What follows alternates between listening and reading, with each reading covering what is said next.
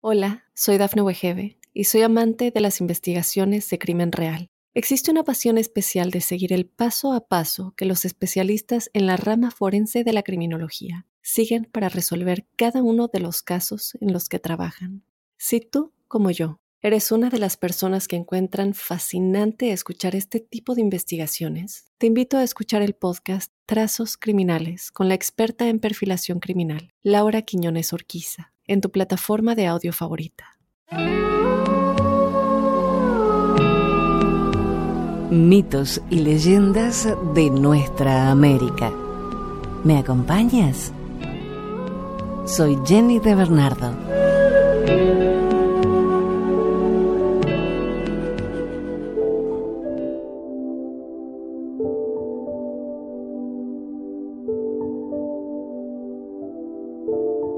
Los Tlingit son una tribu amerindia del grupo Kolosh de las lenguas Nadené. Su nombre proviene de la palabra Tlingit que significa pueblo.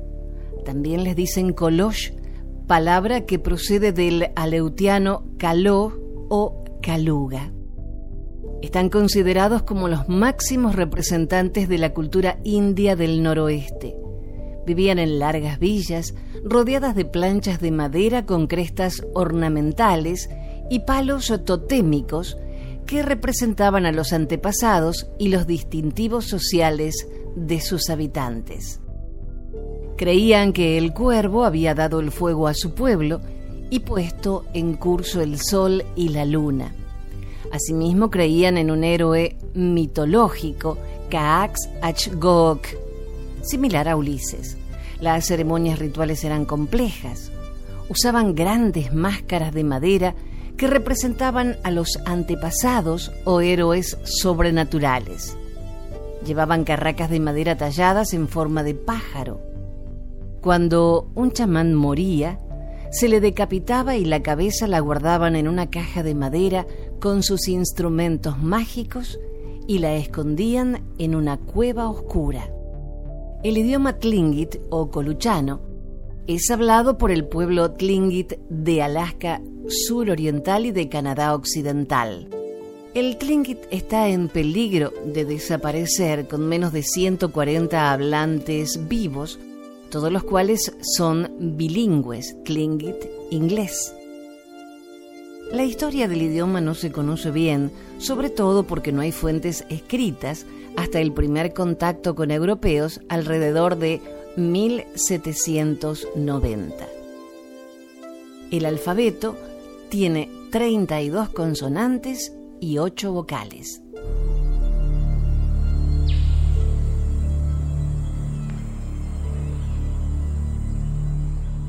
Una leyenda tlingit nos cuenta la historia de un tonto que salva a su aldea del hambre de la misma muerte. La aldea se reunía en la más importante ceremonia que existía para los pieles rojas, que se denominaba Potlach, el repartimiento de las riquezas. El jefe de la tribu, en medio de la grande y oscura tienda, iluminada brevemente por las ascuas de la gran hoguera ceremonial que crepitaba en el centro de la misma, presentaba su rostro grave y apenado, serio y provisto de un rictus inexpresivo, a causa de las noticias que debía dar a sus súbditos. Con un gesto les hizo sentarse encima del alfombrado suelo y mirándoles seguidamente, uno por uno, a cada uno de los presentes, dio un paso al frente comunicándole casi entre sollozos. Este año, la ceremonia de la repartición de las riquezas de la tribu va a ser desoladora y triste, porque tengo los talegos y las alacenas vacías de todo. Solamente en ellas ha anidado el animal araña, que ha tejido en el hueco vacío sus sutiles telas. El jefe cayó un momento parecía que sorbía sus propias lágrimas. Este silencio lo aprovechó uno de los cabezas de familia para quejarse con agravio. No tenemos nada para comer, nuestros hijos y nuestras esposas pasan frío y hambre. El jefe replicó con consternación, no hay nada. De nada, poco se puede repartir. Un piel roja ya en el umbral de la ancianidad expresó con abatimiento, pero nosotros tenemos que alimentarnos, poco, pero hemos de hacerlo. La protesta de otro, la muerte se cebará con la aldea, nos extinguiremos. Un murmullo de rebeldía, de acusación al tiempo, de reproche, se extendió sobre las cabezas de los presentes. Incluso si no se hubiese detenido a tiempo, quizá los mismos hermanos Pieles Rojas se hubiesen ensarzado en una acre lucha personal de subsistencia. El jefe, observándolos con suma pesadumbre, les conminó para que se callaran y le escucharan con respeto. Quizá me echen la culpa a mí, a mi dignidad de jefe que no he sabido desempeñar con autoridad. Te has comportado con debilidad, no hemos luchado contra las tribus enemigas, ni conquistado ningún botín, no hemos salido de casa, no has organizado cacerías de búfalos, ni... El jefe les impuso silencio. Callen, escúchenme. Cuando el silencio imperó en el interior de la gran tienda de las ceremonias, el cacique habló con palabras llenas de orgullo y sensatez. ¿Es que no se ven ustedes mismos? Concurrencia quedó sorprendida e incómoda. El jefe siguió su discurso. Son todos viejos, no sirven para la acción. Hubo murmullos de protesta. Desde que perdimos nuestros guerreros en la guerra contra los hombres de las montañas, somos como un jaguar sin sus incisivos. Todos bajaron la cabeza y mascullaban oraciones o quizá maldiciones. O tal vez peleaban contra sus dioses lares, porque se han olvidado de nosotros, ya no nos dan su protección. El jefe hizo la vista gorda sobre estas pusilaminidades y enfurecido les espetó. Y ya no se acuerdan que fueron ustedes, sí, ustedes, los primeros que entregaron a los feroces hombres de la sierra todo lo que teníamos en nuestras casas en vez de hacerle frente y morir con dignidad? Los hombres se escondieron entre las sombras espectrales a causa del fuego titilante de la gran hoguera. Se sentían avergonzados, se sentían dejados por el cacique, pero tuvieron en su mente y en su lengua su excusación. Somos viejos, dijeron, y nos podían matar como quisieran. Apenas si hubiéramos ofrecido una mínima resistencia. Cuando fuimos jóvenes, bien que nos partimos el pecho y la cara por defender a nuestros ancianos y nuestras mujeres, dijo un piel roja que ostentaba en medio de su rostro, desde el lóbulo de la oreja izquierda hasta la comisura de los labios, una horrenda y repugnante cicatriz se entregaron de nuevo a una serie de protestas y quejas que defendían con gran ardor y que reforzaban con las llameantes miradas que salían de sus pupilas. El jefe de la aldea los calmó diciéndoles, bien, bien, guarden el orden y la compostura. Sosiéguense. Cuando reinó la calma entre la concurrencia, les dijo serenamente, tienen razón en todo lo que dicen.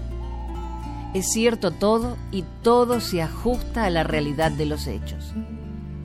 Pero de todo esto nadie tiene la culpa, ni siquiera yo. No, si nosotros estamos viviendo en la miseria y los guerreros no tenemos, los mozalbetes, hay que hacer los guerreros.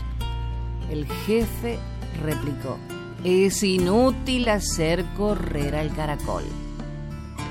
Es inútil que la cabra aprenda a nadar. Ni el uno ni el otro cazarán ni pescarán nunca nada. Lo único que conseguirán será perder la vida en el intento de solidaridad. Y entonces el cacique habló. Los niños tienen que ser niños y actuar como niños.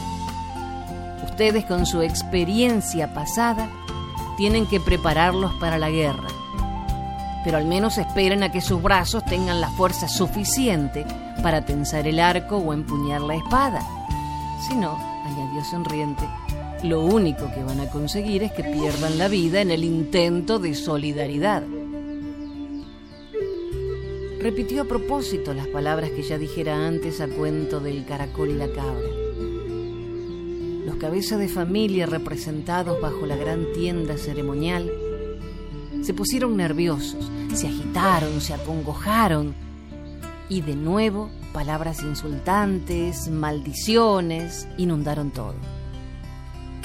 Al fin uno de ellos dirigiéndose al jefe le preguntó, ¿qué vamos a hacer? De este modo no podemos continuar, nos moriremos. Y otro añadió, y si nos hemos de morir de miseria, muramos como el piel roja, noblemente. ¿Qué quieres decir? El hechicero habló trémulamente. Vayamos toda la tribu en masa, en procesión ritual hasta el risco de la muerte, en lo más alto del acantilado. Allí envueltos por el consuelo de alguien poderoso, tomemos la pócima que les daré y que las bravas aguas del océano sean nuestra mortaja. Los gritos, los llantos, la histeria, el dolor se apoderó de las almas de aquellos pieles rojas. La algarabía preponderó sobre las frases inconexas, las súplicas, los plañidos que se enredaban en el espacio cerrado jefe de la aldea gritó con desesperación lleno de furor, ¡Basta ya! Parecen un atajo de mujeres plañideras e histéricas. Todos, con la cara llena de sorpresa, le miraron y siguieron en su murría. Cállense, silencio. Le obedecieron. El jefe les reprochó, ¿por qué en vez de gemir como doncellas inexpertas, no hablan como hombres y buscamos entre todos una solución a nuestra situación? Todos quedaron atónitos. ¿No era él el jefe quien tenía que pensar por todos? ¿El que debía proveerlos de todo? El jefe cortó sus comentarios. Y así es. La concurrencia quedó llena de admiración. Uno preguntó, ¿qué tenemos que hacer? El jefe preguntó, ¿dónde está Alsecos? Los cabezas de familia allí reunidos, al escuchar el nombre, soltaron la carcajada rieron con descaro e ironía. ¿Dónde se halla? Los hombres se encogieron de hombros, desentendiéndose del problema. Uno contestó despectivamente haciendo un gesto indefinido con la mano. Por ahí, quién sabe. El jefe se encolerizó y dijo con ira, vayan a buscarlo, que venga aquí. Mientras unos hombres salieron corriendo de la tienda en busca del requerido, otros se burlaban diciendo, ¿para qué es bueno Alcecos? Otro contestó, para nada, para trepar al alcornoque y agarrar la luna que aparta el sol. La carcajada de todos les evadió de las angustias que tenían momentos atrás. Se reían porque Alcecos era un hombre deforme, que tenía aplastada la sien y arrastraba la pierna izquierda a causa de una terrible coseadura que le diera en una partida de caza uno de los más grandes búfalos que pastara en las grandes praderas del noroeste. Desde ese momento quedó el individuo profundamente dañado en su cuerpo y retrasado en su mente, de tal forma que deambulaba sin rumbo por entre las cabañas de la aldea, solicitando un mendrugo o una sonrisa de la gente que lo ahuyentaba de sus cercanías arrojándole piedras y quizá también algún corrosco rechazado hasta por los pecaríes que osaban junto al río. El jefe dijo, muy tonto será Alcecos y muy denigrado lo han tenido, pero ahora están en él puestas todas nuestras esperanzas de salvación. Todos guardaron un respeto responsable. El hechicero expresó, ¿qué piensas hacer con él? ¿Nos lo vas a sacrificar para que todos comamos? La concurrencia rió tímidamente. El jefe dijo enfurecido, no tienes entrañas, chamán. Hasta ahora se lo hemos dado todos nosotros. Ahora le toca a él, dijo en son de justificación y añadió, es que para algo ha de servir, ¿no? El jefe dijo, y servirá. ¿Cómo? El cacique le dijo que se acerque a la costa, que deambule a lo largo de ella, que pase allí las semanas, los meses, que no regrese hasta... El hechicero cayó en la cuenta. Era tan viejo que su memoria le traicionaba y dijo, Gonacuadet, ahora caigo. Claro. Sí, sí, repuso resignadamente el jefe y añadió, que vaya hasta allí y encuentre al monstruo marino. Él suele serse amigo de los inadaptados, de los tontos, expresó el chamán, pero los demás quisieron saber. ¿Pero qué es eso del Gonacuadet?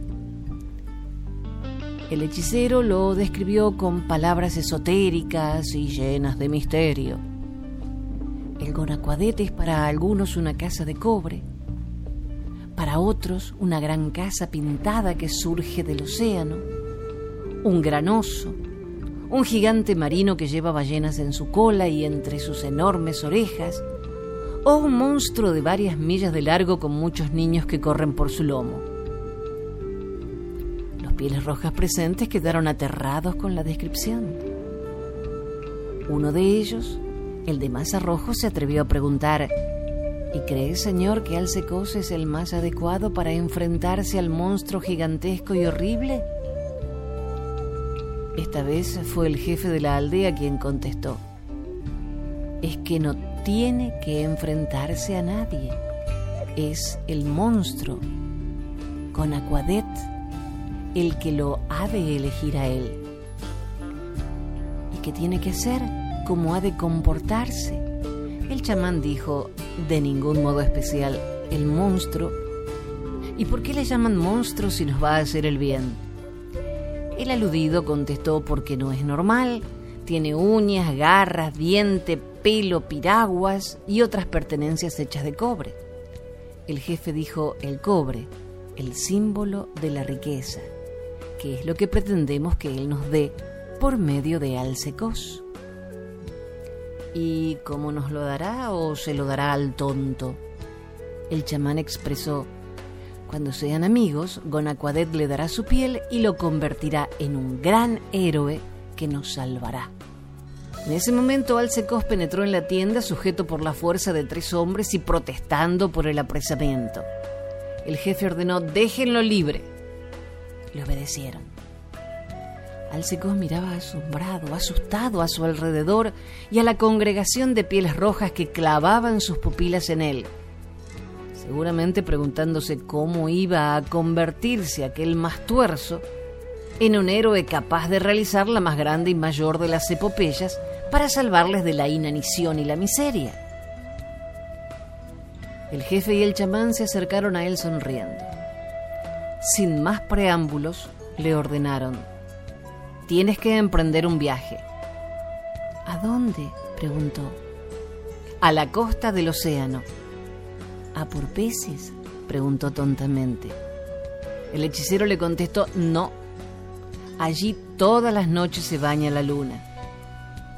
Los ojos de Alcecos se iluminaron. ¿La podré agarrar? Si eres bueno. El jefe le dijo nervioso, has de visitar a un enorme pez que allí vive. Todos quedaron pasmados ante la respuesta del tonto. ¿Gonacuadet? El chamán tragó saliva y dijo, sí, ese pez que te ha de dar algo.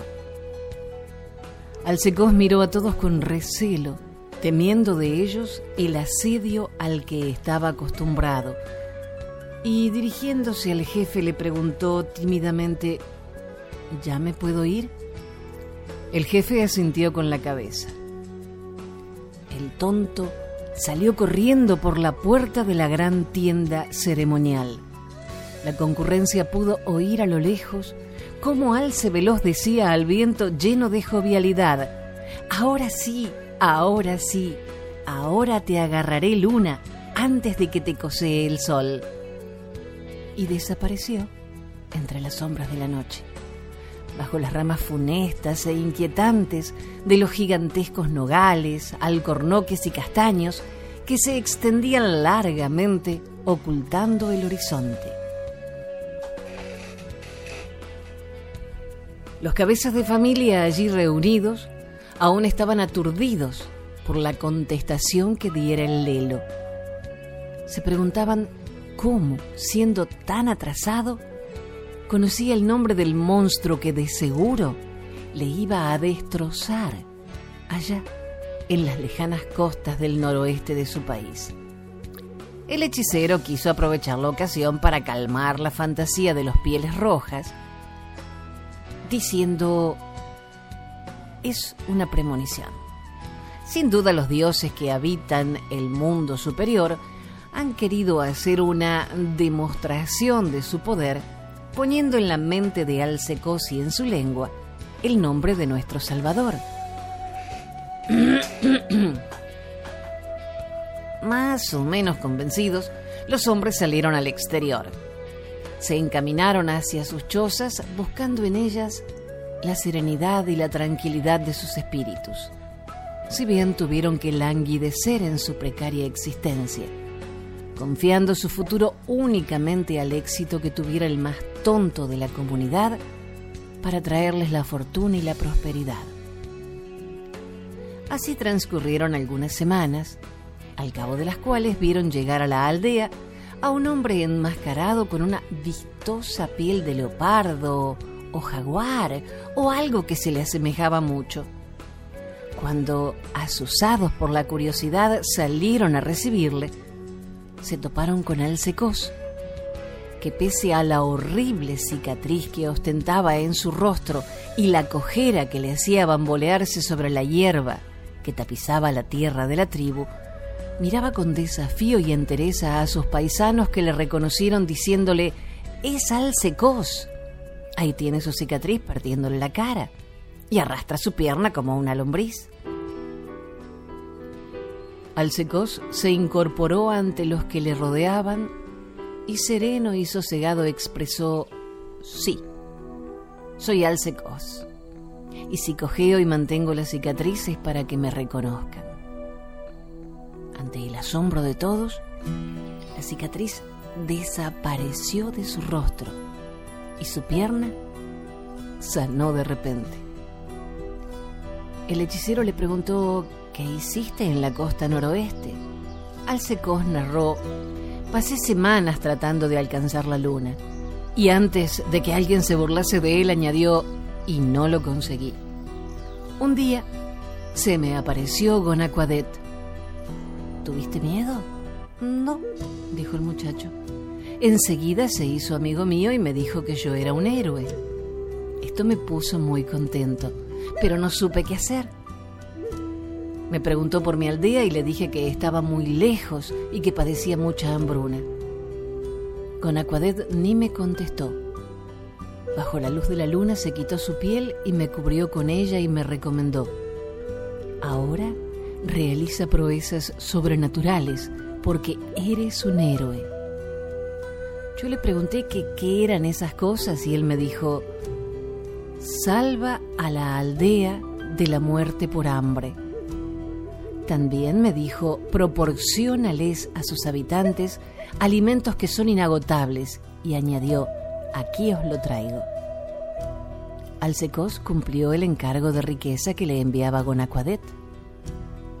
Alcecos siguió llamándose, para inquina de los supersticiosos, Alcecos, pero recibió como premio a su fidelidad y benignidad la inmortalidad.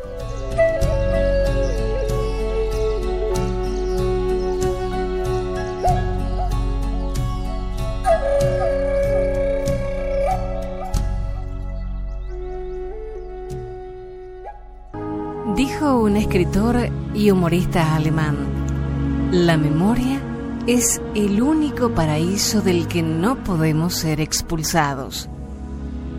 Recordemos entonces estas tradiciones de nuestra tierra para no olvidar nuestras raíces y seguir construyendo nuestros castillos. Gracias por la compañía. Soy Jenny de Bernardo.